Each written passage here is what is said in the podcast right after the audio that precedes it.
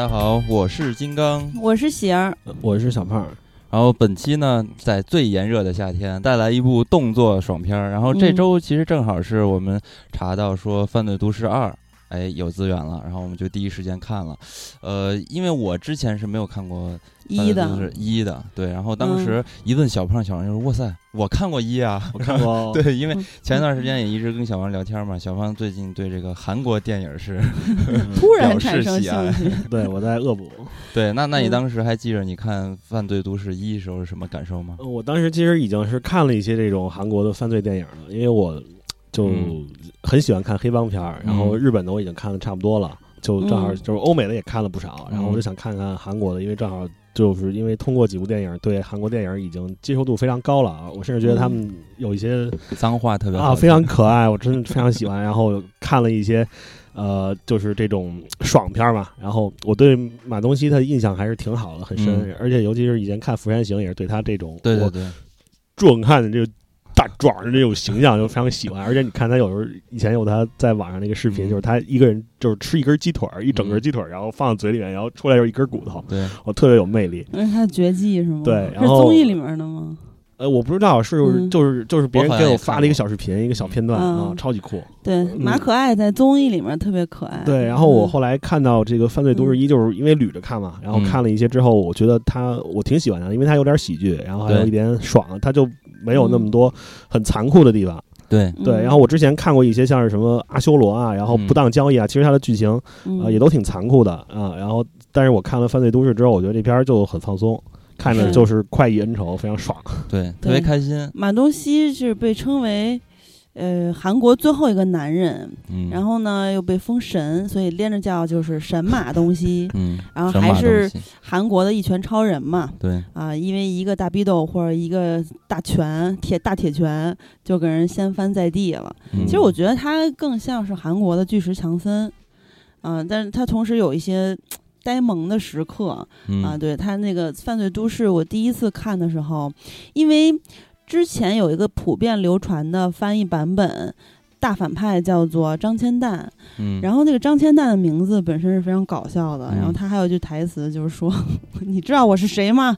我是哈尔滨张千蛋。”他当时，但是那是翻译的问题吧？对，其实他我我后来看的那一版叫张晨。或者是张骞，对，然后那但是那一版真的普遍流传，所以你看豆瓣的短评区有很多人都说 张骞太太搞笑，包括长评也有很多人提到。嗯，我记得当时呃马东锡跟张千蛋，就咱们就叫张千蛋了。好的，在厕所最后一次大战的时候。嗯，其实设计动作动作的设计，它都是就就比较韩国传统的拳拳到肉那种比较有真实感的。而且呢，之前其实嗯在片子里有铺垫，他有他有膝盖的伤，还有肘部也是有受到过伤。嗯，然后在跟张千蛋大战的时候，其实这两处伤也都有交代到。嗯，然后他还是一贯使用他的大逼斗，大逼斗看起来就像小胖说的又萌又猛，还是挺精彩的吧？其实马东锡后来也有一个封号，就是厕所战神嘛。嗯啊，打张张千蛋的时候。对。都是这么来的。我我对第一部的评价也是，就是马东锡的大逼斗真猛。对，而且他在很多的动作戏里面，就其他电影里面，他的大逼斗也非常的猛。嗯，对。那你们看的其实都比我早，我是正经是后边才补的，因为这期节目才重新补的。我我二零年就看了。对我原来真的没怎么看过，因为我最初对马东锡的印象就是，呃，釜山。哎，釜山行嘛？釜山行的大哥，我因为大哥确实给人疼媳妇儿，对，也也是各种打丧尸，人丧尸都能打，你别一个这个小流氓了，这不照打吗？而且我录这期之前还特意就回看了一下《釜山行》，他是一个人拿着那个盾和棍棍子追火车，还锤丧尸，嗯，而且呢，他可以一个人挡后后面大概可能有十几个丧尸，嗯，还把丧尸横着举起来挡着后面所有的丧尸，嗯啊，反正但是最后被猪队友坑了嘛，就那个。特别自私的那个中年大叔，要不然他也死不了。嗯啊，就是可能更多的人是通过《釜山行》认识了他，但他其实，呃，之前就演过一些电影了。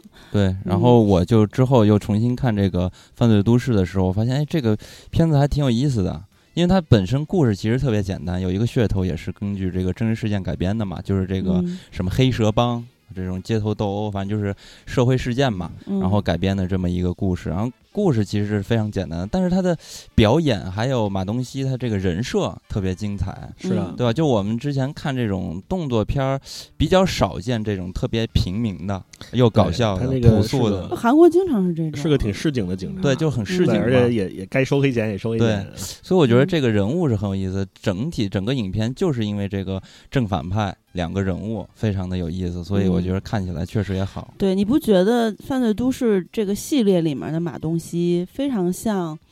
呃，怎么可能这个比喻不太合适啊？就是他有点像以前在僵尸系列里面的英叔。林正英给人的感觉就是非常的让人觉得踏实、有安全感，嗯，就是他一出场，妖魔鬼怪是绝对会被制服的。然后在《犯罪都市》这个系系列里面，马东锡一出场，那犯罪分子绝对会完蛋。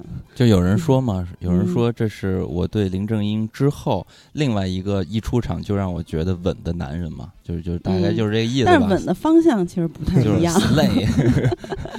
嗯，然后还还有他有一些。嗯，搞笑的设置，比如说让那个赌档的老大那个光头自己过来挪过来抓蛋什么之类的。然后审犯人的时候，他也有一些设计，比如说让那个犯人戴着摩托车头盔，然后赤手空拳暴击头盔天灵盖儿，打摄像头什么的。对，然后包括什么让黑帮老大也是那光头嘛，买那个八万多块韩元的油条。还强强迫人家给给二十万什么的，对，就是他他对这个市井的那些老百姓有很多照顾，然后他其实是一个欺负这些地头蛇的这么一个呃状态在电影里，然后呢对待呃就不不说这个 这这是不能说吧，反正就对待朝鲜族的罪犯，也就是 BOSS 又非常的狠辣，嗯哦，所以他整个影片风格特别火爆。呃，然后当时我看到一个消息嘛，就是说这是当年韩国十九禁电影票房前三的影片，就是非常非常成功。所以呢，哎，这么几年之后就有了《犯罪都市二》，应该是五年吧。这是时隔了五年啊，终于《犯罪都市二》来了。对，然后《犯罪都市三》是大概是在二零二三年，这个系列还会继续拍下去的。嗯，对。然后《犯罪都市二》呢，它呃目前看下来啊，就是在韩国本土，它的这个口碑和票房都是非常成功的。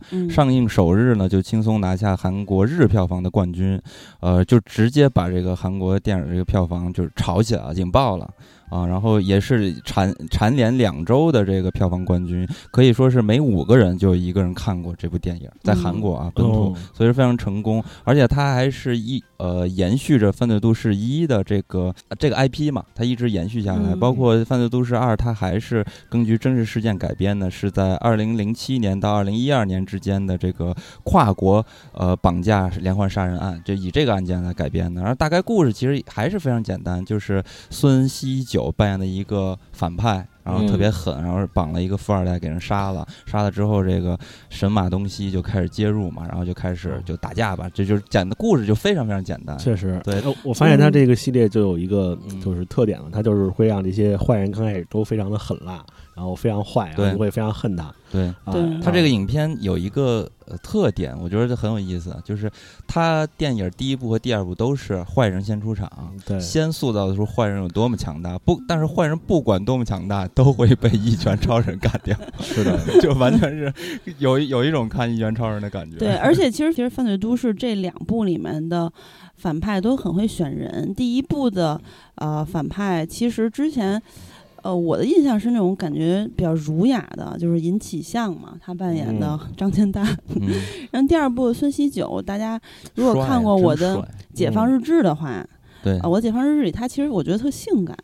嗯，就是，但是这两部里面这两个反派的演员都变成塑造成疯狗一样的那种，但是都很帅，boss，但是也都都非常的帅，对，啊，然后而且呢，《犯罪都市二》也延续了《犯罪都市一》里面的一些梗，比如说出场就说什么老子是他妈的是永登浦的小新，然后后来呢，光头又又说说你知道我是谁吗？我是哈尔滨张千蛋，又冒用了张千蛋的名号，嗯嗯，反正张千蛋这个。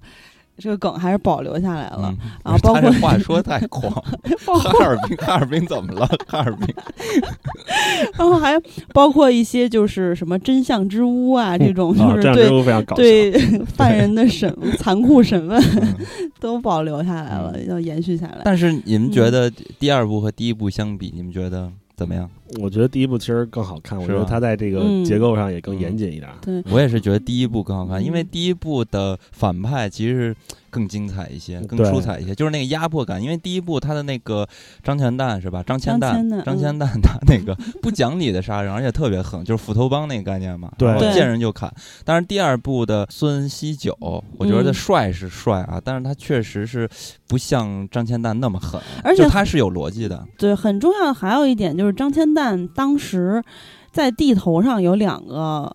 呃，这个本土帮派，呃，本土的，但是应该其中那光头也是朝鲜族，是吧？啊，对，也是外来，但是都已经成为当地的地头蛇了。对对，已经是一个既有势力啊。对，两个地头蛇本身就是两股势力，再加上张千蛋，他等于是后来介入，把这两股势力给冲掉。嗯，就是他其实相对来说比较复杂。嗯啊，但是这一回其实就很简单，就是孙锡九。其实他也保留了这种反派之间的对抗，因为你看第二部里面，他这个为儿子报仇的这个爹地啊，爹地这搞传销的爹地，然后也。派了雇佣兵去嘛，然后也是也相当于黑吃黑，只是太弱，对，太太弱了。嗯，就没有第一部里面一开始可能，呃。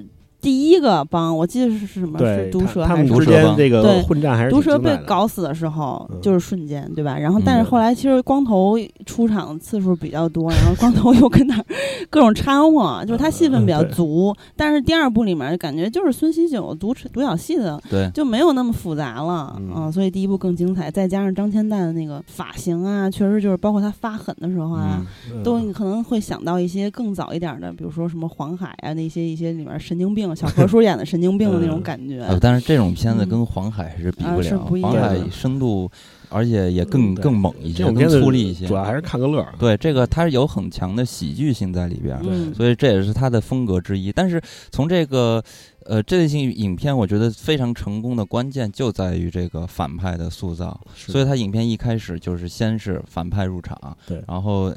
然后那个马东锡一出场都是特别开心的感觉，就是那种就是大哥来揍他们，对，先把那个反派就拉高嘛，然后拉高之后的在最后的审判处决，然后就是就带来的爽感。但是我个人觉得啊，就是虽然说呃从角色上来看，第二部比第一部的反派稍微差一点，但是从形象上来看，我觉得我还是比较喜欢孙锡九。你喜欢短发帅哥？我真的太帅了。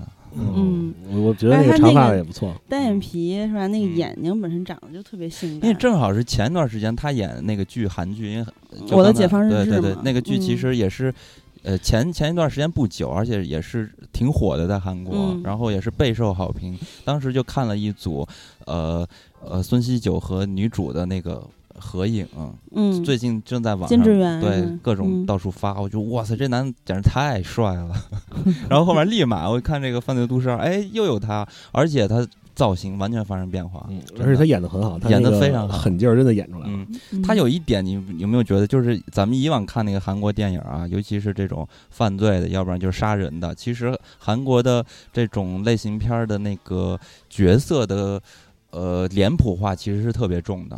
尤其是演坏人的时候，他们就很制式。大大家看过那种影片，都能感觉到，就是那种感觉的形象，就是非常的深入人心，好像没有特别多的突破。张千蛋的他的那个角色的形象，其实也是那样。就是刚开始看的时候，你也会觉得。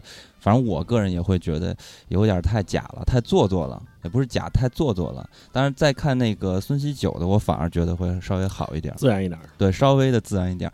然后对比来看的话，就是马东锡，我觉得马东锡他演的就是特别好，就是他是正好是打破了韩国好多演员在演塑造角色的时候那种刻板的脸谱化的形象。就他总是能表现出来一种生活气息。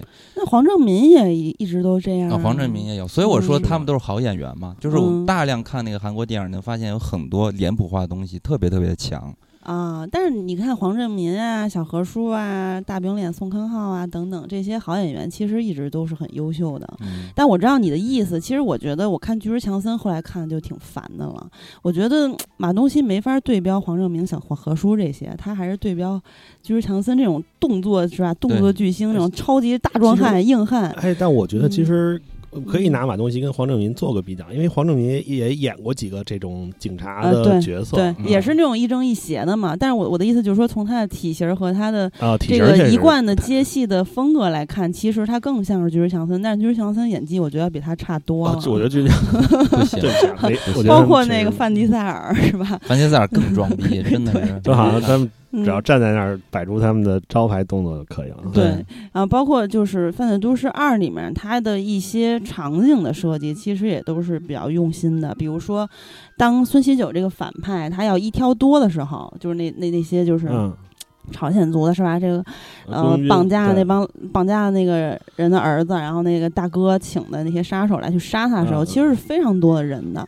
那他怎么一个人干那么多人？就算他再猛，他就给设置了一个呃场景是狭窄的过道，就在他。租住的那个房子里面，藏钱那个房子里面有一个非常狭窄的过道。那这样的话，大家去跟孙喜九对抗的话，就只能一个一个往前打。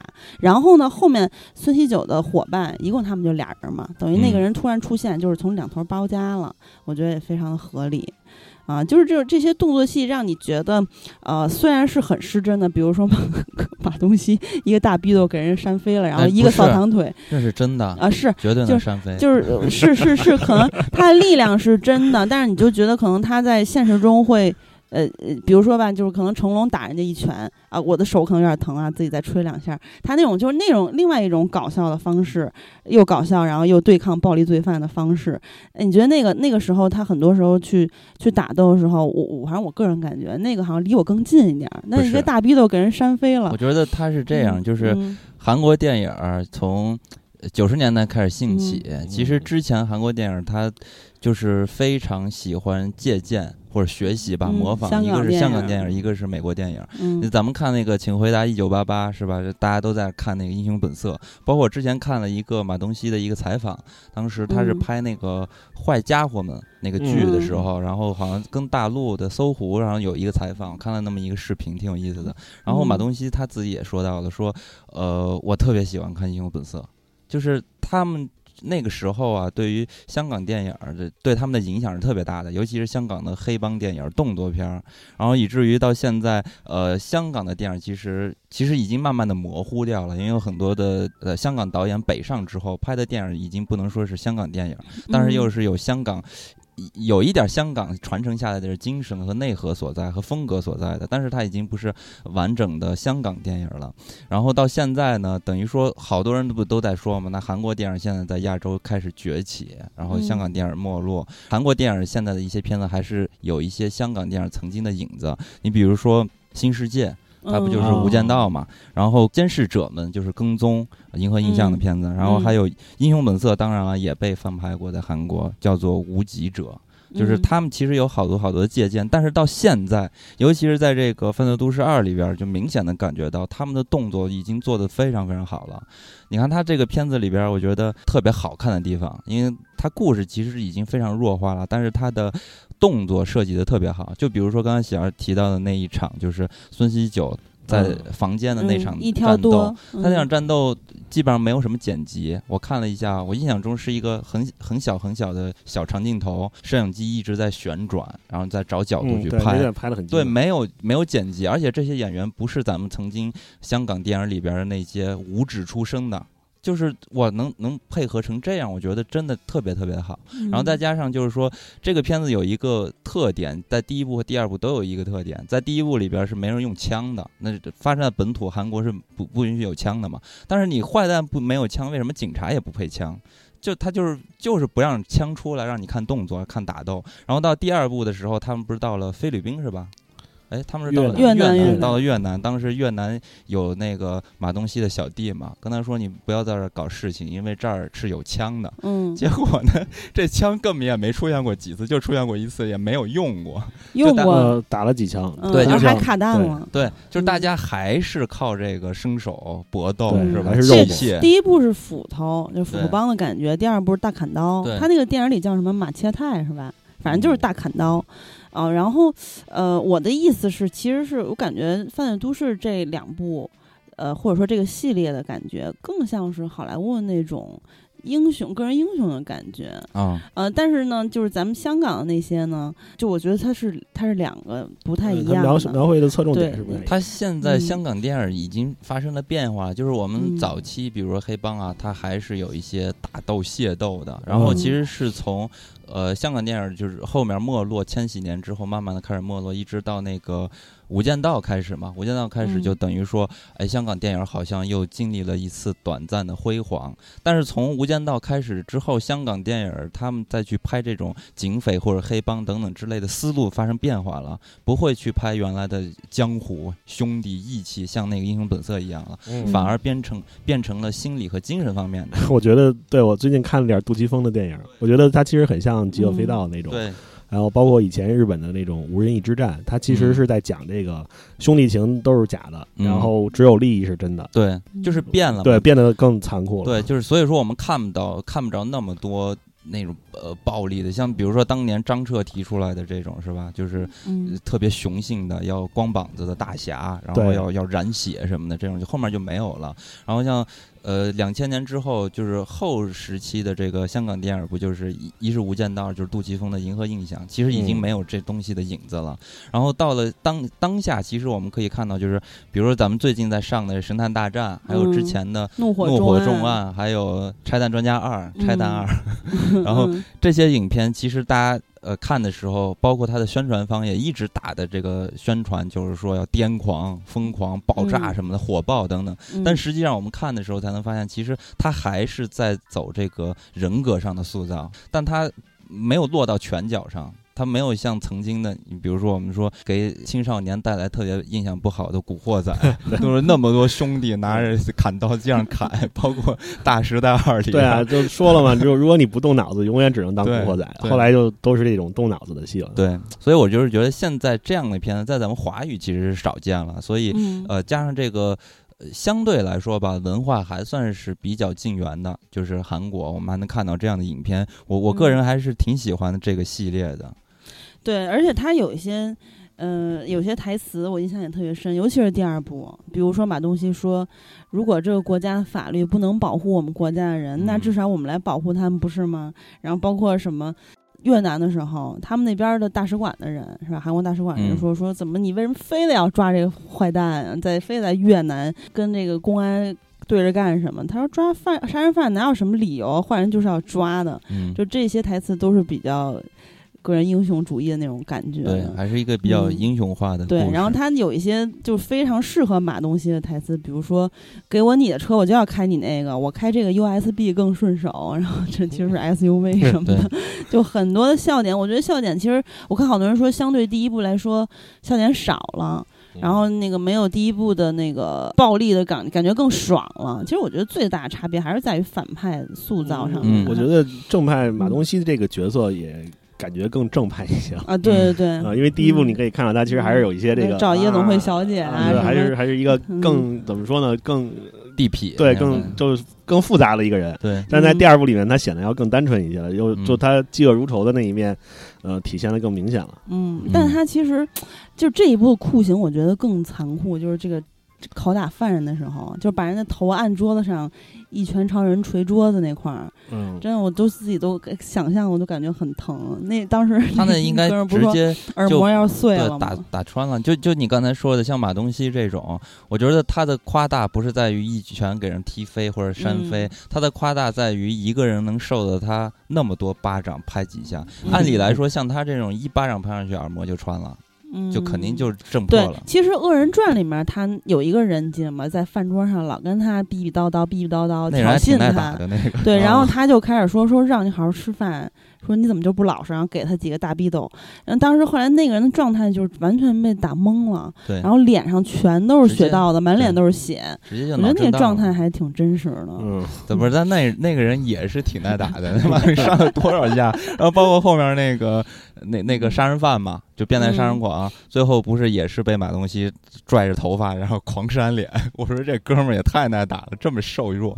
嗯，其实马东锡演过，就二零一二年的时候演过一个，呃，算是惊悚片儿吧，也是犯罪片儿，就是它也是真实事件改编的。其实韩国好多都是真实事件改编的。嗯啊、那个叫做《陷阱》，他在里面演的那个角色，就是他去打别人的时候，别人就基本上是几几巴掌就给拍拍拍死、半死的那种状态了。嗯然后那里面他演的那个变态是在一个偏僻的小岛上开了一个饭馆儿，然后就号称能解决夫妻之间的房事的问题，然后重燃这个夫妻生活的热情、激情之类的，给人家弄点什么大蜈蚣汤、蜈蚣酒啊，什么这种什么喝喝这个蛇什么乱七八糟，就是各种大毒物的这种东西。然后对他把这个一对儿夫一对儿一对儿的夫妻或者是伴侣，呃，勾搭到他们，就就就是通过网络犯罪嘛，然后勾搭到他那个地方，然后呢，呃，他有一个同父异母的妹妹去勾引嗯这个男方，然后他就去呃强奸女方，或者是呃跟女方就直接就相当于换妻是那种感觉嗯啊。然后他当时这个这个片子也挺香艳的，如果大家喜欢马东锡，可以找来看一看，就是非常的不一样，跟他演的其他的电影。我说嗯错了，二零一五年的片子。嗯，啊，然后，嗯、就这里面有很很多香艳的戏份。然后当马东锡强奸别人的时候，你会觉得那个马东锡一点儿都不可爱了。然后，但是他他当他打打这个甭管是男的还是女的时候，就是几巴掌就就把对方搞死了。嗯然后那种非常也是非常变态狠辣的，嗯。嗯哎，那小胖因为呃特别爱看那个就是动作爽片儿，呃，比如说之前欧美的不也有吗？是的，嗯，对，你觉得怎么样？我觉做一个对比的让我平心而论，我觉得嗯这个就、怎么说呢？它这个犯罪都市系列的动作戏，呃，我觉得并没有那些，比如像是极速追杀系列嗯嗯那么出彩儿。嗯啊，他就是简单粗暴，对，因为它简单做，而且主要是涉及到的场景少。因为我觉得《极速追杀》那种嗯电影好看，就是它的打法很多，嗯，它有枪战，然后有这种格斗戏，而且呃，真的动作是行云流水，它是用道具很多，就是任何东西都可以成为这个杀人的武器。然后它的呃，包括它这种里面也有这种，你看。对他，他主人公是一个不是太壮的一个身材很匀称的一个男人嗯啊，但是他也有跟这种猛汉的对打，嗯然后有这种械斗，然后比如说用日本刀的这种对打，然后用嗯小刀的对打，然后自己去攒一把枪，然后射出一个子弹的这种对打，嗯都非常的精彩。我觉得那种层次更丰富，嗯而且马东锡因为他这种呃力量型的选手啊，我觉得他确实，因为我我非常喜欢看以前那个日本那个有一个漫画叫《刃牙》，嗯，它里面就说了，说你当这个两个人之间的力量差达到一定程度的时候，你的技巧就不管用了。对就不管用了，对，就马东锡就属于这种纯粹的纯粹的力量派，就他没有什么 太花哨的格斗的技巧，他就是靠力量就可以完全压制住这种。就是虽然你看那些反派都很能打，嗯，而且他们的这种用刀用斧子的技巧其实都挺好的，就明显就是这种呃天生的混混，就是打出来的，一路打出来的就非常有自己的心得，但是在这种纯粹的力力量的压迫下，就完全像小鸡子一样，就没有用。所以我觉得这个再往后拍，不能再找这种瘦子了，得找一壮的。就但是你下一步反派还是一个跟他体型没法匹敌。我觉得其实这种看起来虽然很爽啊，就他这种纯粹力量的压制真的非常爽，但是很挺单调的。对，嗯，嗯，就是其实，但是很怎么说呢？就是我我看很多人，包括在视频网站没有录这期节目之前，就是单纯的看完马东锡的电影，完了之后，我也不知道他怎么就给我推送了。我看到的几乎所有标题，包括弹幕啊，包括这个马东锡演的电影的这些短评什么的也好，我看到最多的一个词就是解压。啊，确实，就是大家看他可能不是为了那些，像像你说的，确实《极速追杀》等等这些片子，它的场景更丰富，层次感更强，更多，然后有很多很多道具啊等等的使用，很精彩。但是大家看他就是想看一个大逼斗给你扇翻在地，对，就是单纯的爽呃，单纯的爽。解我心头的怒火。甚至我看到还有人就近期的评论啊，就是说，呃，也是因为《犯罪都市二》，就是说真的很希望马东锡出现在怎么说？我能说吗？就是 T S 那个城市那个暴力犯罪现场，嗯把那帮暴徒都给干翻在地嗯啊！就是在在一些就是真的可能联想到一些社会事件的时候，一些特别恶恶棍的混蛋，然后没无人可治他们的时候，就像马东锡登以场暴，制暴，对，就是而且他很简很快就可以把他们制服。比如说，像咱们录之前都想到了小人物嘛，尤其是犯罪都市，他最后一幕的那个大战，不是不是在厕所，在公交交车，对，公交车大公交战。车大战就完全想起小人物最后那个公交车大战，当时、呃，小人物的公交车大战是开始，哦啊开开始。对他对，那个是小人物。当时我我看完之后，我我我的那个最强烈的感觉就是最精彩的那一幕就是公交车大战，嗯，他那上面的肉搏看的我们作为观众就觉得。哇塞，真的很激动，我特别想就参与到其中。对，然后，而且呢，其实通过公交车上的肉搏，就是小人物这个片子，你能够看出一个非常享受暴力、享受肉疼的杀手，他在找回状态，并且非常的自嗨，就逐渐的，就是打，就是就是吧，勾起自己曾经那个状态来。然后，但是呢，你看这个《犯罪都市二》的公交车肉搏，你就觉得，嗯，他完蛋了，对吧？这人孙喜九完蛋了，他这个就是一个嗯处决，对，他这个影嗯片的整个结构都很简单，第一部和第二部完全一样，就是先，呃，把这个塑造，呃，呃反反派塑造的非常非常的凶残，没错。然后甚至说，呃，反派可能都会有一点这种，呃，神经病似的，对反社会人格对偏执狂嗯对似的，就是这种流氓逻辑嘛，他他们都是乱来，想干嘛就干嘛。然后呢，我其实，在第一次看《犯罪都市一》的时候，其实我是不信的，就是尤其是这个张呃张千蛋是吧？然后他嗯一开始就有他们是几个人就给大哥灭了，灭了之后就直接把这帮派就是收了，就嗯这种我觉得根本就难以接受的，这怎么可能这么容易就达到这件事情？那那随便找一个厉害的人物，相对厉害的人物，把这大哥约出来刺杀了，然后就能把这帮派吞并了吗？就不太可能。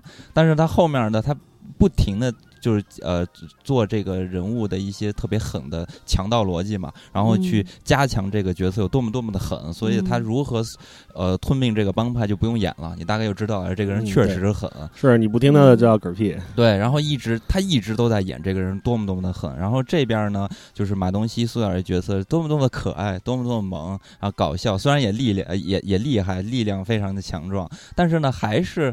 他的好多的互动是表现在了喜剧感上啊，反派就是就是一呃一怒到底，黑暗，然后残暴残酷，然后直呃一直到最后的一个处决的时刻啊，就完嗯全就是、啊 那个坏蛋就没有还手之力就被斩杀了。我记得那个《犯罪都市一》里边有一句台词，我觉得特别特别的搞笑，但是也特别嗯特别的解压。当时是马东锡他直接把那个光头。就是坏蛋的小跟班儿不有光头嘛，啊，然后直接给给干了嘛，然后那光头直接被打的不行了，然后说了一句“傻逼，警察可以这么做吗那我看那版翻译是“死野猪”，警察可以这样吗？”？然后说的中文，派的那个吗对，？说的中文嘛，说那个四个字的 那个就是国骂，对，就是这种情况，就嗯完全会呃塑造出一个反派的形象，就是说我真的不行了，我嗯真的打不过你了，我都嗯口吐莲花了，我真的服了，只能用语言攻击了。对，包括张千蛋到最后被马东锡已经铐住了。嗯嗯，然后那个披头散发的状态也实在不行了，最后也是怒吼，就挨了一个大逼斗嘛。这个时候他肯定要挨一个大逼斗，但我觉得第一部有一个特别 bug 的地方，就是他要偷渡的话，将要坐飞机回中国，嗯，这这实在太蠢了。我觉得第二部还还好，解决了一些这种方面的问题。嗯，所以其嗯实对比这些影片来看啊，就是我其实想到的是另外一部电影，是韩国的。嗯因为《极嗯速追杀》，其实我只看了第一部还是第二部，就好像就看了两部之后，我对这个影片好像就是兴趣不是很大。嗯我主要的那个看这种动作爽片儿，还是在阿诺的那个时代，那个更狠，那个阿诺那个，阿诺也可以啊，对对对，嗯，以至于到现在阿诺不是。老了嘛，我就嗯不能看他被人打心疼，嗯。就那种感觉，英雄迟暮。所以你想起的是老手吗？没有我想到的其实是嗯。马东锡另外一个，就那个《恶人传》。哦，其实我嗯一开始看《恶人传》的时候，我觉得这个故事的切入点特别有意思，嗯。就是他讲的是说，呃，一个黑社会大哥和一个警察，然后强强联合去破一个连环杀人案。嗯哎，就这个切入点，我觉得很有意思。嗯然后后这也真实事件改编。对，然后那个杀人犯就变成了三三个角色相互这个逐利嘛。然后嗯其实他们呃，包括马东锡和那个警察，他们之间还是有很多的这个逐利的呃这这这种戏剧还是人物关系的。然后他们几个人在一起搭成了这么一。一个戏，当时我就觉得，哎，这个故事简直太有意思了。但他后面拍拍拍，还是拍成了一个爽片儿，就是嗯没有把这个人物的这种人物关系之间的张力拍出来。所以他最终一开头我看是我觉得还真的是很好看，很有意思。看到后面我就觉得确实没啥意思了。然后反观这个，拍出了江湖感，我觉得就有一种久违了的港片的感觉。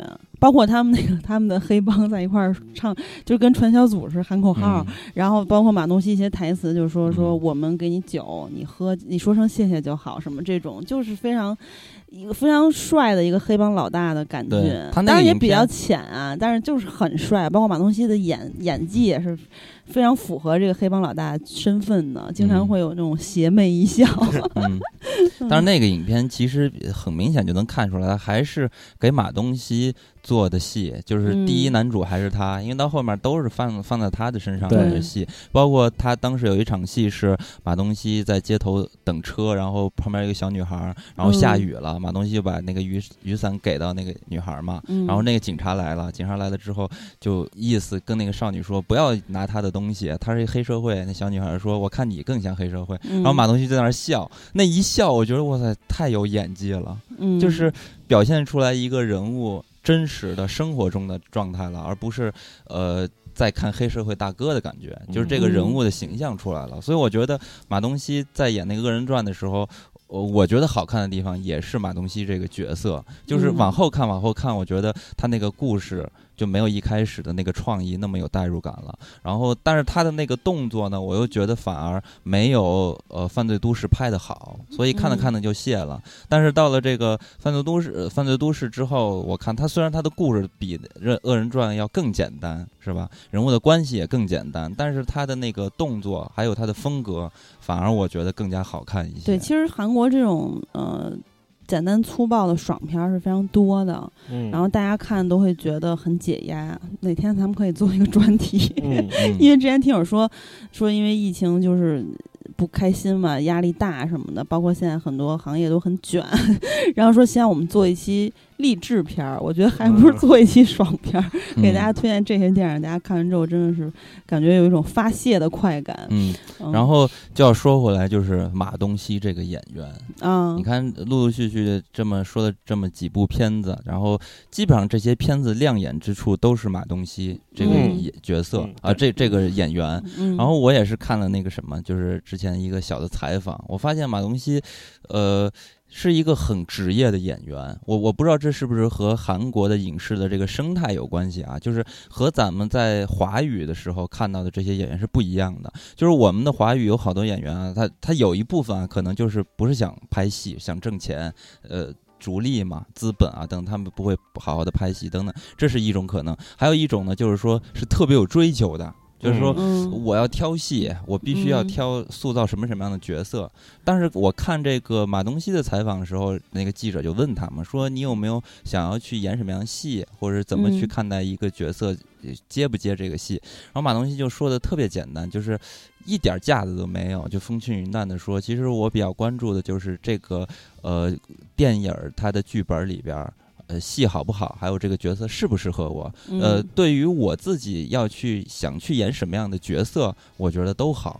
就是很职业，你知道吗？就是把这个东西变成一种工作的态度。只要这个工作的内容是好的，呃，适合我的，我就会拍。嗯，所以我觉得，但那种也是另一种职业，就是那种艺术追求的。他这种就是感觉非常像做项目的，非常符合 他的，其实也很符合他的个人技能，对吧？就是这种动作，就是动作明星。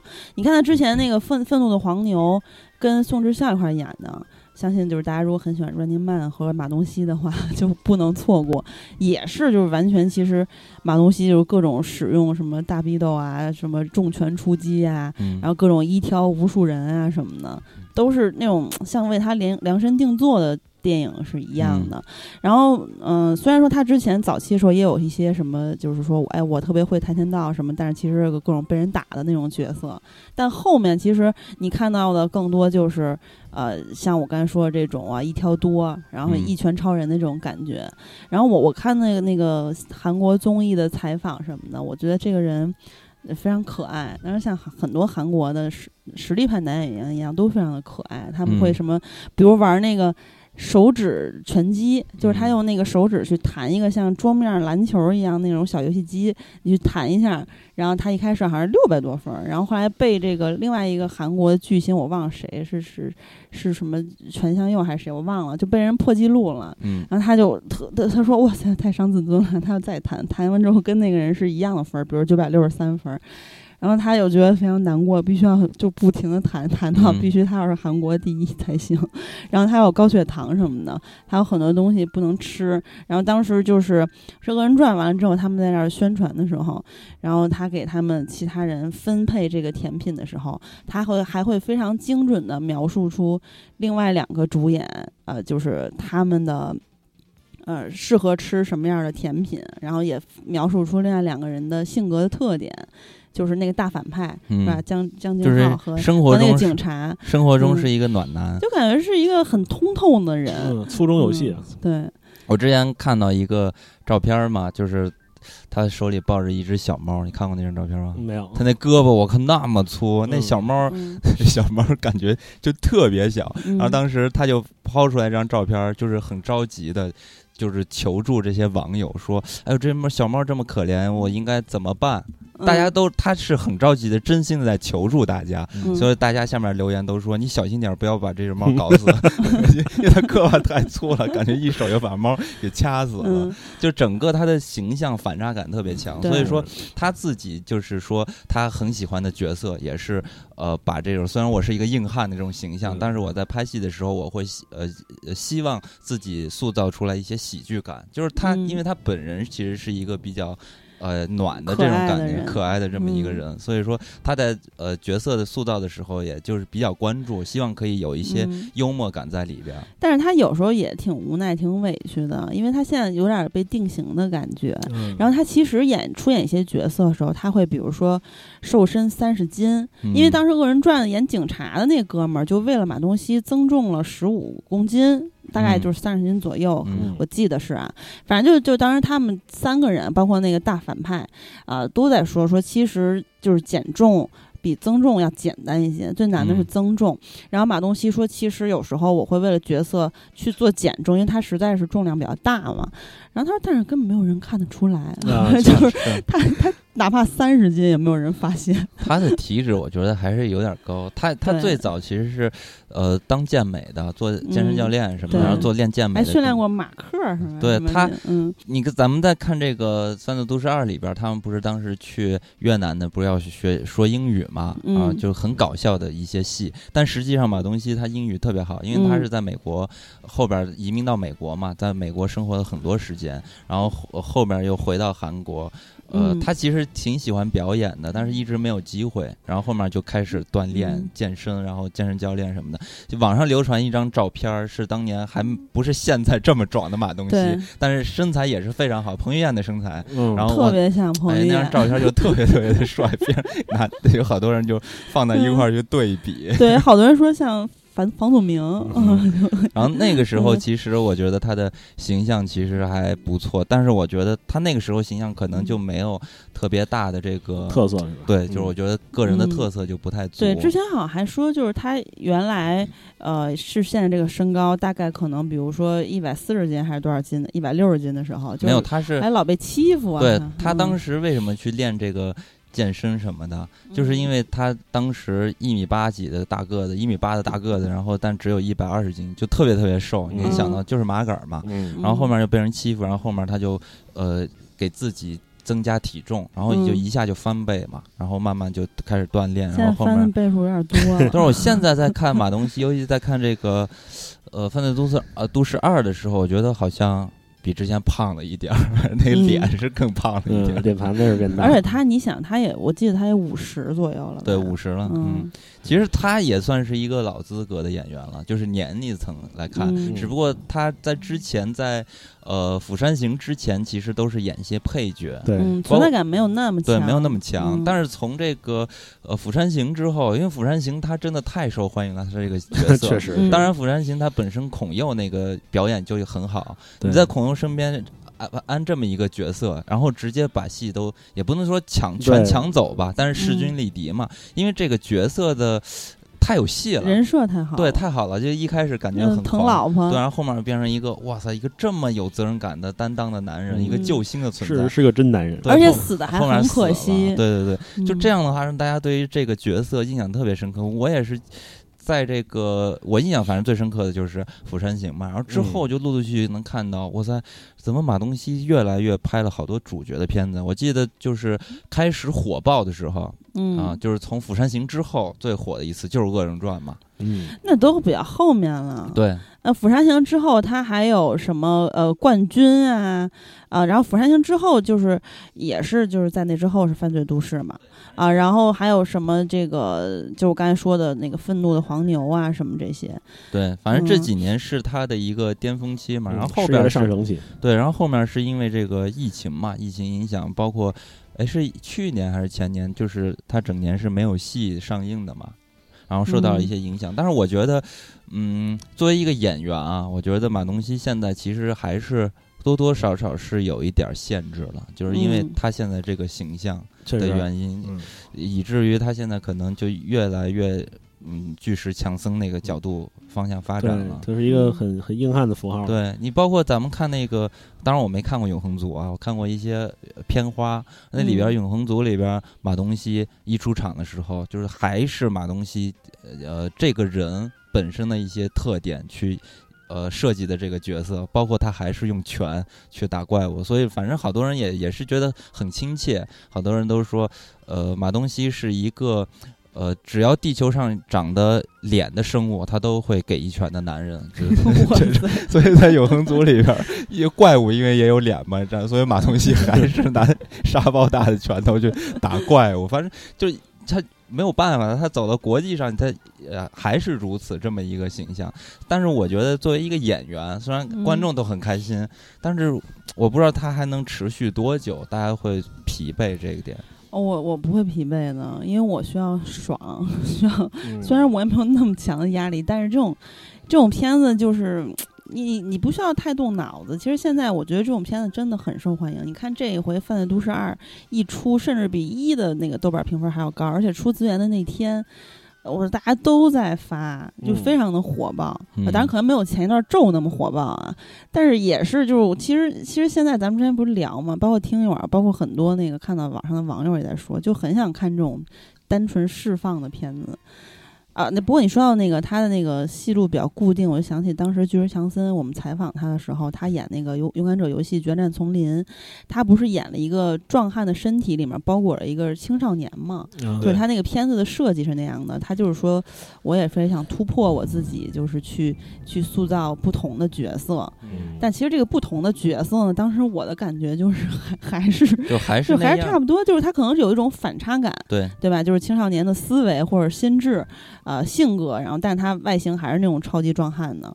但其实巨人强森他们这种人都是非常自律的，人家天天四点起来就是健身，包括人家有自己的什么闹铃 A P P 之类的。我觉得这其实是没有办法的事情，因为他的外形就是这样。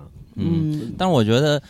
马东锡和巨石强森来对比的话，我觉得马东锡是有潜力的，对他更丰富一些，对他演技更好。那巨石强森，我就我是觉得说他真的没有办法，他只能演这种，要不然难道要回去摔跤吗？真的，马东锡那个陷阱那个片子。他演那个变态，呃，就就比如说《恶人传》这种吧，他他里面其实有很多那种比较黑社会老大那种符号化的那种感觉，就就是非常符合你心里的那种预期。比如说他一会儿邪魅一笑，一会儿发狠，一会儿又是大哥被打了，然后大哥就是拿出气势来啊，或者是什么报复那个杀人狂什么之类的。但是呢，在陷阱这种片子里面，你会看到其实他又可以很阴险、很那种阴狠的感觉啊，然后可能没有那么多的表情，但是呢，也是我觉得诠释也是不错的。虽然那片子本身不太行。你们说这个摔跤，巨石强森摔跤的，我想起了另一个演员，嗯，赵喜娜，嗯哦。我觉得他其实也是个这种壮汉演员，对对。然后，但是他的演技其实挺好的。他也是，我前一段看他那个《和平使者》，他演的真的非常搞笑。对，我觉得他其实跟马东锡应该都有这种发展的潜力。我是觉得，因为马东锡他之前还塑造过很多，就是在他没有这么火之前，塑造过很多很多角色，包括他。呃，他自己说，但是我没看过那片子啊，是听到他的采访就说到，他其实也演过同志等等之类的，包括他一出道，他刚开始四处无门啊，就是大家没有给他机会，后面是金基德给了他的一个机会，把他带入这行的。所以说，你看他一开始他合作过很厉害的导演啊，只不过后边是因为观众的选择，把他的这个形象给固定化了。嗯。所以，我我是其实挺看好马东锡将来是不是能再突破一下，因为你包括就喜儿说是看看不惯看不惯，但是我觉得总会有一天会看不腻，是吧？看不腻，看不腻。那你说？嗯，当然也不是太太一样啊。你比如说阿汤哥这一部新的《碟中谍》又开始发疯了，又开始就是突破自我。阿汤哥岁数也非常的大了。阿汤哥是真狠，嗯，就非常的狠。但是，嗯，就是阿汤哥大家也看不腻嘛。当然，阿汤哥跟马东锡也不太一样。就马东锡有一个非常大的问题，因为他自重太大。你会看到他跑步的时候和他走路的时候都是感觉有点吃力的。他追那个坏蛋，追完了就说：“我啊。”啊，膝盖，我的 膝盖，对对。对，就是这个也非常像他本人的感觉，因为他就是确实自重太大，然后他身高没有特别高，大概一米八零左右，但他由于自重太大，其实他的移动没有那么灵活，啊，然后其实我觉得对于他的身体的消耗也是 比较严重的。阿汤哥相对来说匀称一点，嗯，但是呢，就是马东锡他。他一般他演的电影里面不需要他，因为因为大家就一般都会说他最大的 bug 就是在于瞬移嘛，就是在于这种移动的能力。但是你看他其实也不太需要，一般是那种单挑或者以一敌多的场景，在固定场景里面，他就是一一一一巴掌呼死别人那种。这是坦克型的选手，他基本上敌人都是冲向他的。对，那那那那可能确实相对于阿汤哥啊，或者是基努里维斯这种，他们的变化更多。对他们不一样，那些演员和马东锡，我觉得还不能放到同一个层面。因为比如说咱们的这种动作巨星，从咱们国内来说，比如说呃，现在还依然。呃，火热的，比如说甄子丹什么的，其实也都慢慢的在变老，其实就已经开始有点打不动了。因为更别说成龙了，那成龙大哥那之前拍《新警察故事》的时候就已经已经不行了，后面就是现在基本上大家已经不看他的电影。但是我觉得啊，就是你这个国内外什么韩国、好莱坞。玩道具真是没有人玩得过成龙。成龙那个纪录片里面，他去加一个扇子，包括他去就是几个动作连连环的连连招的那种，中间也没有剪辑点的。然后他去使那个扇子，他会练几百遍、几千遍，然后到最后他玩扇子或者是玩尿盆儿什么，就是乱七八糟各种各样的道具，他可以就是非常的精准。啊，而且也没有，当然也就是没有特效啊，对吧？然后，但他他那些道具，他所有东西他使用，我觉得就相当于什么呢？就是恐怖片里面大家去玩那种场景植入是玩不过咒怨的，因为它渗它渗透到你生活中的每一个场景的细节，就像成龙的道具一样。嗯，就是他们这种演员，我就是觉得你包括成龙他自己也有这种困惑困惑在的，就是他已经在动作片。呃，设计五指这块儿，然后包括他自己的动作电影，已经在国际上都有着独特的风格，建树这么高，他自己都心心求要改变，就更别说呃马东锡这样的演员了。就是我相信他们一定是有这样的困扰的，想要去改变自己，这都如何去做突破的。也包括今年这个啥来着？今年这个金像奖的时候，嗯，不是就是大家都发了一些奖给这些新人嘛？我不知道这是大众的选择，还是说。是时代的变化带来的，这个啊，还是说背后有猫腻，这个就不好说。但是我觉得，对于一个演员来说，还是得要去改变的，要不然就很难。我觉得，尤其韩国本身它那个娱乐产业其实压迫性也特别强，就是财团嘛。而且就是资本化也特别在这个演员里面也是非常卷的。嗯，你看，你看，你比如说，你看老手，我看的也很爽，就之之类的吧。一些黄正民的打戏也非常的爽。什么大那个叫什么来着？啊新世界啊，对，就等等吧。电梯战神啊，对，其实他们其实塑造的形象都是那种亦正亦邪的警察。嗯啊，当然黄正民那种就更像疯狗一样。但是就 我就觉得就是因为这点就很难，因为本身呢，他们韩国的这个资本很强嘛。嗯。就是你如果你决心要改变，那势必是不是会被资本抛弃？所以说这就是很难再突破的一个困境。我觉得这是这么说，我觉得其实黄正民真的。相当厉害，他这个不管是文戏还是打戏，他这个非常全能，这个选手。对，对，嗯，好多好多这种选手嘛，对吧？嗯但是呢，但是我觉得啊，就是你比如说，就只说《犯罪都市》的话，它离上一部五年，然后呢，呃，下一部可能近一点，说是二零二三年，就是明年。嗯我觉得，嗯我个人是看不腻的，嗯，他反正拍了我也会有人跟他一样，对对吧嗯？就是他也是独树一帜，就现在这种亚洲范围内的这种硬汉大壮儿，就肯定嗯就首屈一指就马东锡了，就这种大体型的，因为我们以前这对，种没有人，呃，就嗯亚洲动作片还是以这种比较轻巧灵活，然后腱子肉很健硕、很很精炼的那种形象出现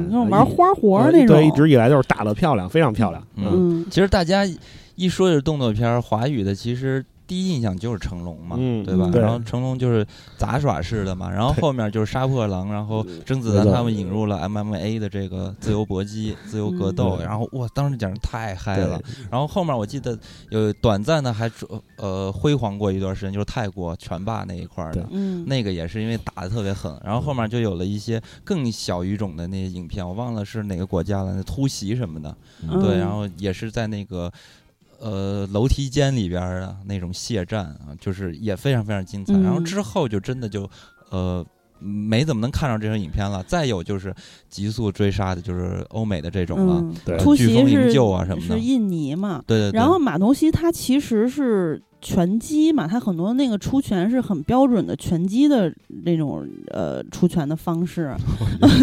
我觉得自由巴掌术，对，其实因为确实嗯拳击就是一个纯粹力量型的站桩式的格斗，就嗯 就你有你有力量，然后你你所有的招式都是去以你的力量为基础的。嗯，嗯所以就是这个 IP 它就独树一帜了，在当下尤其会难得。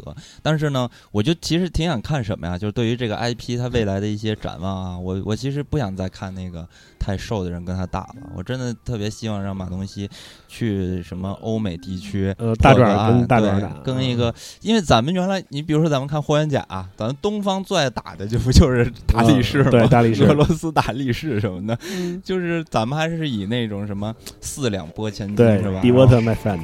Be water, my friend. Empty your mind, be formless, shapeless, like water. Water can flow, or it can crash. Empty your mind, be formless, shapeless, like water. Be water, my friend. Running water never goes stale, so you gotta just keep on flowing, keep on flowing. So you gotta just keep on flowing. You have to train.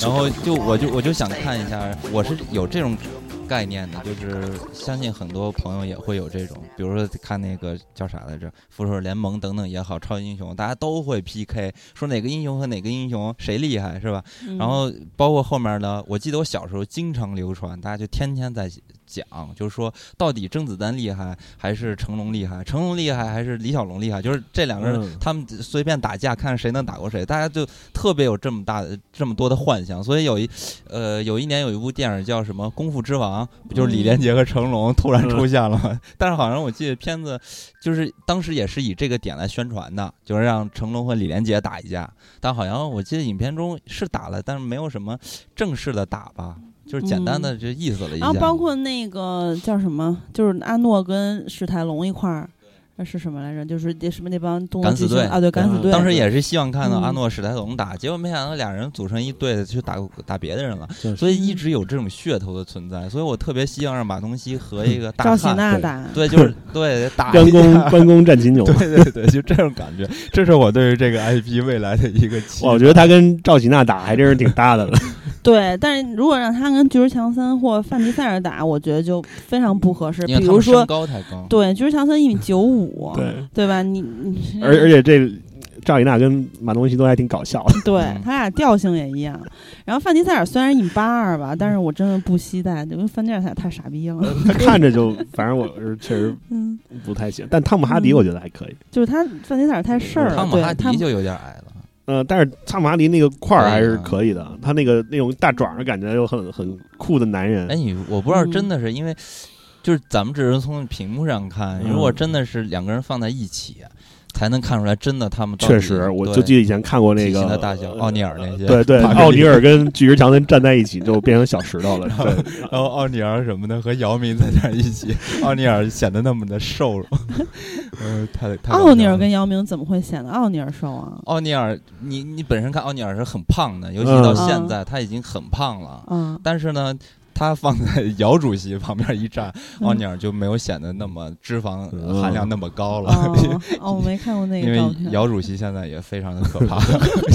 姚主席自从当了干部之后，现在、也是不像原来那么瘦了。嗯就是我之前还看了一下，因为最近不是中国队又有打比赛嘛，然后嗯就又回忆曾经的姚明在上海大鲨鱼时期，还没进 NBA 的时期，真的巨瘦。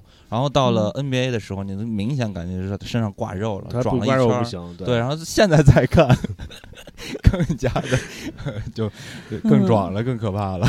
哦，汤姆哈迪一米七五，阿汤哥一米七三。对，但是汤姆哈迪他在那个《黑暗骑士》里面那个嗯。贝恩那个形象的压迫感还是挺强的。对。嗯。那时候化妆太多了，你还是得看那什么勇士，嗯，那个看那不是他为了贝恩，当时也是增增那个对，增重了，但是那个他穿那个服装对反正就显块儿，他就那个确实看着效果挺好，有一小坦克。对。嗯，你是还那个时候可以跟马东锡一战，嗯，不是？我觉得还是勇士的时期，勇士嗯时期那个他身上对特别壮，但但是嗯他的那个体脂含量也不是对，特别高我我们。下那次应该可能有点太灵活，打马东锡可对，能打我不过他我们以。后以后应该有机会搞一个，就是像我们之前那个 恐恐怖片里面的角色大乱斗一样，我们弄一个壮汉大乱斗。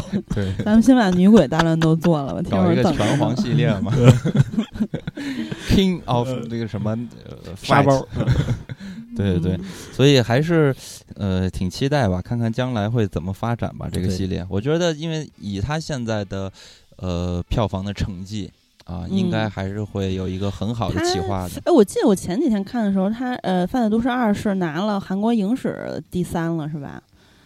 哦，就是这个数据我还地不是没非常的。高了，对就是嗯 对，就不知道他这个系列往后拍会不会就有失水准，或者说会不会变调？因为之前大家都很期待那个《釜山行二》，其实我看了《釜山行二》，它其实嗯不是太烂，但是它那个故事就感觉跟第一部完全不是一个调了，大家不适应。嗯嗯，所以这就是其实挺难的。你说你要是变吧，就是这个 IP 要风险很哎大的。对，嗯然后不变吧，大家还是会看腻的。对啊，所以越就是排越多，它就很危险怎么怎么。去改变就不一样了嗯。包括我们现在其实，在看二的时候，就明显感觉没有一好看，。但我觉得其实你像是《极速追杀》，它在这一点上就做得很好。它有一个连续的嗯。剧情，虽然不是那种非常强烈的主线吧，但是它大概有一个走的方向嗯就是你这一步步接下去之后，它包括他们这个杀手组织背后的故事，它是嗯呃连续剧世界对它有一个大盘子，对，嗯有一个世界观摆在那儿嗯。但是马东锡的这种像是犯罪都市，我觉得它现在还像单元剧一样，它就是一部是一个故事，对。呃，之间的联系也不是很强，对，嗯就是一集解决一个坏蛋嘛。嗯对，就这种可能确实是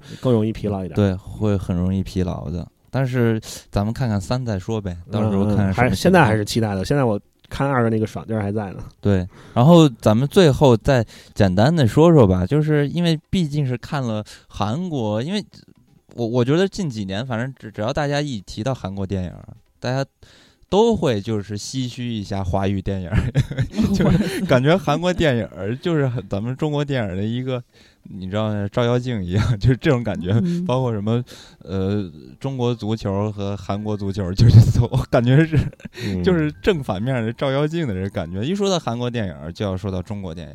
那中国电影其实这几年这种火爆的片子其实也是有的，就刚才咱们提到那三部是成功的嘛。嗯，咱们从这种商业角度来看是成功的，小胖肯定都没看，哎，我没看对。他还对这种片子不感兴趣。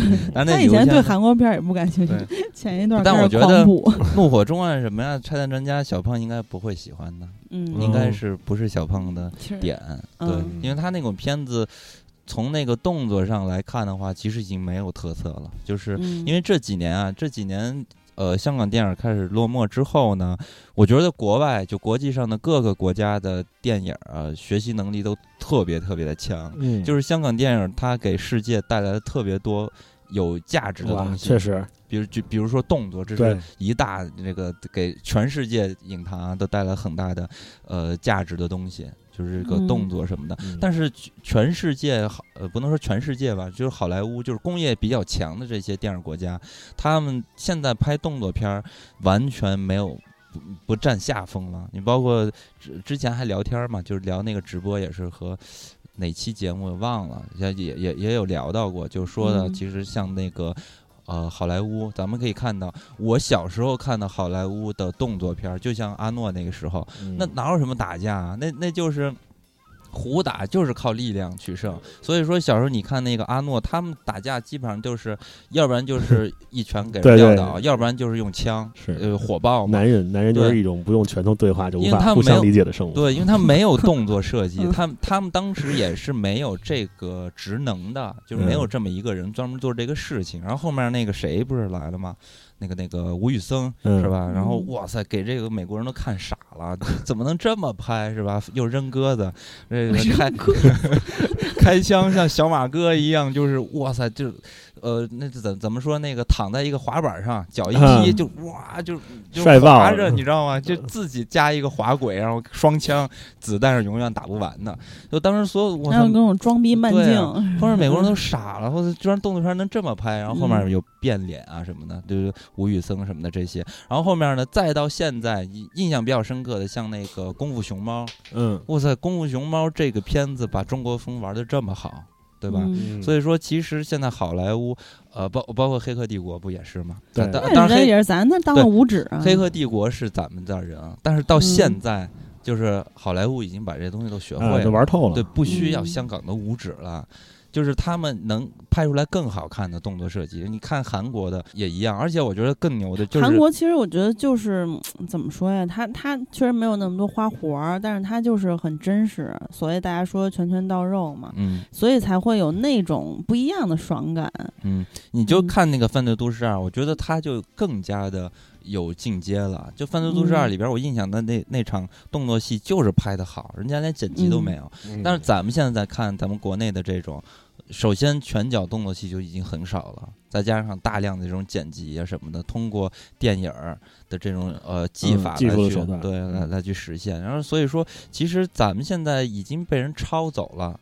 呃，或而甚至还都被超越了，就是我们现在的这个武术，呃，指导动作片儿这块儿，其实我觉得，老一代都老了，你看洪金宝什么的，因为我看有人说我觉得这个韩国洪金宝，我觉得不是老嗯的问题，就是因为人家已经学会了，而且人家有嗯有更好的一些发展，那我们现在就没有这些东西了。然后嗯本身的本土的类型，就是市场对这个类型的需求也降低了，所以这个嗯人才在流失，然后那必然就不会有再更加的去加深这些东西的这个空间了嘛。所以我觉嗯得就挺可惜的。然后这几年我们能看到的《怒火重案》什么的，这都已经算是翘楚了，但是翘楚，对，但是嗯我觉得反正就是有点失望吧。我觉得就反正这回看这个片子再一比的话，这回是结结实实的让我觉得失望了。就以往我去看韩国电影的时候，嗯，我还好，其实真的就觉得还好，因为韩国电影它还是一个很工业化的，就是都是制式化的。我能看到韩国电影的类型片儿的一些拍法，其实。就是活儿嘛，说白了就是狠活儿。那犯罪都市不是不是活儿了？犯罪都市也是活儿，但是嗯他的动作拍的太好了，我们没有了。就是我们以往看嗯其他的类型，我们还能有影片和它对标的，但是嗯像《犯罪都市》这样的影片，在华语没有没有片子与之对标了，这是让我觉得很很失望的地方。所以我希望就是啊，我是不是还是有人能再接着拍出来这样的东西？包括陈木胜导演，我操拍完《怒火中案》之后就去世了，就是大批的这些哎。有能力拍这样电影的人，就一点一点的在流失嘛，所以我觉得挺嗯可惜的。那还有谁呀、现在还能打的是谢霆锋吗？我不对，我现在不知道现在就是谢霆锋了，就是哎，谢霆锋，谢霆锋就是因为拍那个《怒火中案》的时候，哦当时帅了一把，好多人都觉得呃确实挺帅。我从来没有觉得谢霆锋帅过，就是他确实很拼啊，嗯嗯，嗯，但好像也也不知道还有谁了。嗯，啊、如果陈冠希还在的话，还可以。前几年你嗯说其实还稍微的辉煌过一段时间，因为你包括在韩国，大家不也是给买东西挂上这么一个称号吗？说韩国最后一个男人，南韩最后一个男人。嗯其实嗯我觉得这种说法不太呃成立，因为我们现在在看这个韩国的影视呃作品中，能经常的看到有一部分是那种奶狗的瘦弱的男生嗯，但还有很多很多特别男人的爷们儿的这种东西在的，但是我我就觉得咱们中国那个这这样的演员少了。吴京，吴京保留其实我观点，怎么说呢？吴京就是早期的吴京，还是会、嗯是吧？去比如说，哎，是一代宗师时期还是什么？包括杀破狼的时候，就他不是演反反派对就是吗？杀破狼。啊，对，就是。但是后来去搞那个这个战狼的时候就，嗯、就其实就不太一样变味儿了，变味儿了。但是你说战狼，它也不是也是嗯，动作就是一挑多嘛？但是他已经是，哎，是不是就是玩枪了呀？不是那个嗯就跟动作没有关系了，嗯那就是一个 让我爆炸了。那是一个嗯神片儿嘛，那是个就是完全不是一个概念了。这几年我们能看到的，就是剩下这些了。其实今年金像奖有一部片子挺狠的，嗯，就是《智齿》嘛，嗯嗯，对。但是这种片子它必然不会像《犯罪都市》这样的电影儿会给这个。呃，从大众呃大众层面给带来这么大的影响力，因为它片子太小了，太小众了，所以说嗯我还是很期待咱们华语电影能拍出来这样火爆的作品，拳拳到肉的。本身动作片儿其实就已经没落了。我记得嗯当年咱们就聊过这件事情，就是在《敢死队》之前，嗯因为嗯《敢死队》当时出现的时候，哇塞，好多人都说硬汉又回来了。但在《嗯敢死队》之前，这个影片出现之前，其实，呃，对于这种硬汉动作片儿，其实电影已经特别特别少了。然后后面是，就是敢死队集结了一批这些我们也都是老老中帮菜青吧，嗯什么都有。老然后对，然后甚至还有一些专业的格斗的这些运动员，然后也演戏，嗯然后再加进来，然后陆陆续续的，包括那几年阿诺不是这么老了，还拍了几部那种动作片儿嘛，但是被一帮年轻人暴打。你说这我我忽然想起有一部韩国电影，也是以警察的视角为主的一个喜剧，《极限职业》哦，那个呀，嗯那我觉得那其实还有好多那种极限运动的那种嗯，对他，但是嗯我觉得那电影其实也挺巧妙。你看，他也是以这种警察视角，而且他这警察嗯其实也挺生活化的。这嗯主人公你看起来他好像是个很废，但是他们去卖炸鸡，然后意外的无心插柳，就却、嗯。却把生意做好了。嗯。啊。然后哦，但是哦后来你说那个呀，对嗯。对，后来然后他们去跟这个反派去做斗争的时候，你说，然后他又去交代说这几个人其实都身怀绝技，嗯。然后他们这个小队里的人都是不同的武打风格嗯。嗯。啊，然后打架其实都对很厉害。柳成龙他们那个，对对，那个电影我看，我觉得就呃也也是爽片儿，嗯嗯嗯，就这种片儿挺多的。嗯，然后这个片儿，我记得曾经是打破韩国影史记录，成了票房冠军了嗯啊！就当年也是非常的火爆的。对，我觉得其实韩国电影在这方面还是挺有想象力的。就像除了这个极，这叫极限职业，还有一个率性而活，嗯也是那个警察去，因为哎那个拦了自己的领导埃及的，然后让他去扮演那个模拟这个银行抢劫里面那个劫匪，然后结果他是一个意外认真的人，把这个嗯政府本来。呃，警察局设计的这种方案全都给嗯一一的破解了、嗯啊，嗯也也挺有喜剧效果的。嗯，哎，我还回想起曾经前几年。当时的彭于晏还不是现在的油腻的这个形象的时候，拍什么激战什么的，也挺好看的对，彭于晏呢还有，对，就当时嗯就也是大家很喜欢的，就是这种纯动作的电影，很喜欢的。但是如今到底谁能再扛起这这个大旗呢？让我们拭目以待。我是真的很期待这个类型的。啊，突然感觉说到这个话题就失落了，感觉说不下去了。嗯，哭哭了呀。因为一说这个 华语想找这么一个人，这脑袋中第一个反映出的名字都是空的。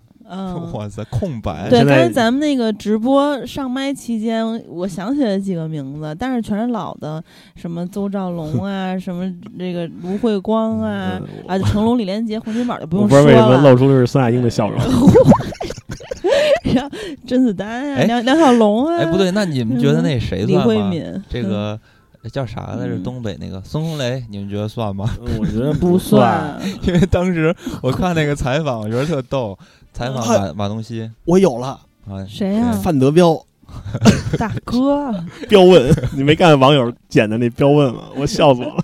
辽北第一狠人是吧？对，我是说那个为什么我说呃孙红雷呢？是因为呃当时采访马东锡说：“哎，你有没有喜欢的中国男演员想跟他合作之类的？”好像可能马东锡那个时间段正好是有孙红雷的戏在韩国上映吧，所以当时呃马东锡就说：“我很看好孙红雷。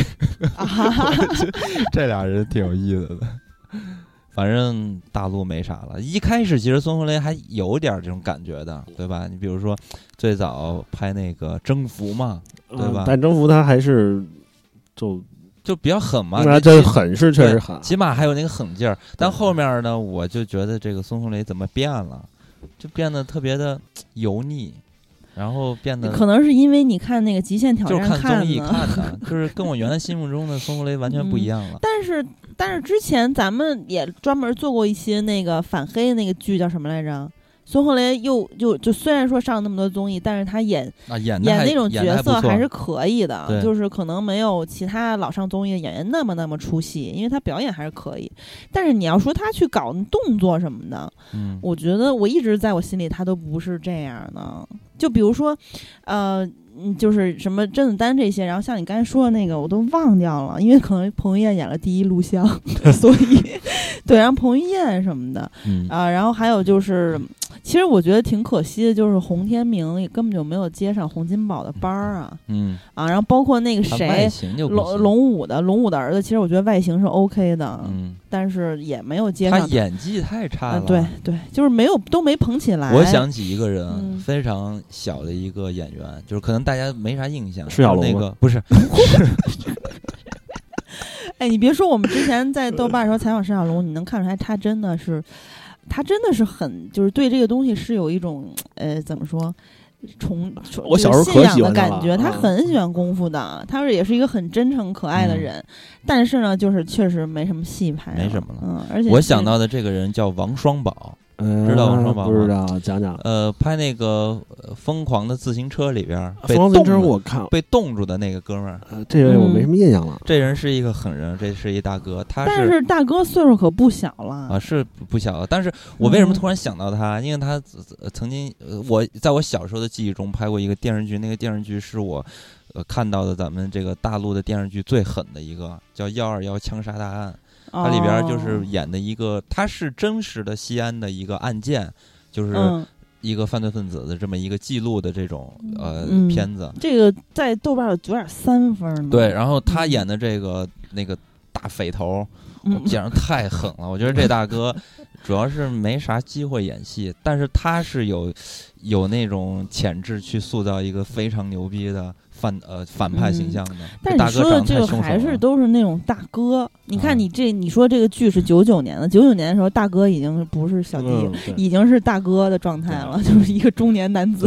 我也觉得。你现在说要说年轻新人，对，我们哦要不也不是不是不一定新人，但稍微明星真岁数稍微。小点，就是我们要参照这个犯罪都市的反派形象来的话，你起码得是比独狼。那你要这么说，我觉得可能还 真哇塞！我想起大人物里的包贝尔，我觉得要是现在这么来看的话，可能以我现在能看着的，可能就是谢霆锋还行，起码他没有这个狠劲那个儿。之前那个那谁呀、就大家都说那个最性感的黄毛叫什么来着？突然忘名儿了。张宇啊，啊之类的这些张宇肯定不行啊他不了戏作路的都嗯，嗯可反正现在感觉可能也就是谢霆锋了，真的不好找了。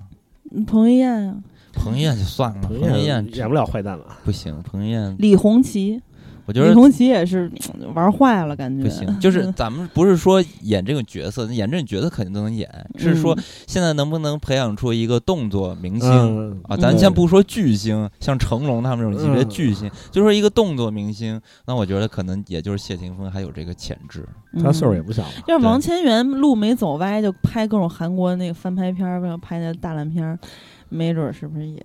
哎，不不，但是这个东嗯西还是一个市场的原因吧，嗯大的环境。首先，这个类型得有起来才嗯才有了，对对对，现在好像这种类型也不是太对，所以你说半天都白搭。好吧？那那咱们本期就到这儿吧，就不说了，好的。给大家留一个小的作业，让大家想想到底谁合适。实在不行也可以关注一下。就是说，让大家在市场对于这个动作类型片儿已经没落，并且也没有那么重重视的情况下，让大家去硬想，是吗？嗯 真是难为人。但是确实我们没有想到，肯定还有其他人啊。对，我觉得 就是谢霆锋。我们其实就是想表达一下惋惜，因为就是吧，就看反正我觉得就是谢霆锋。是是嗯是，我也是觉得，但是虽然我也不太喜欢他，好的，那咱们本期就到这里吧，和大家说再会。再会。再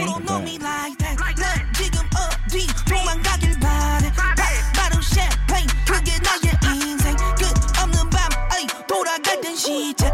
우리 봐봐 ATM 우리 팀이 말면 나좀 봐봐 ATM 말 걸지마 보이면. 보내지 좀마 DM 읽을 시간 없어. 멈추지마 너시게. 그섬 그섬 어원 oh 오늘 밤 너는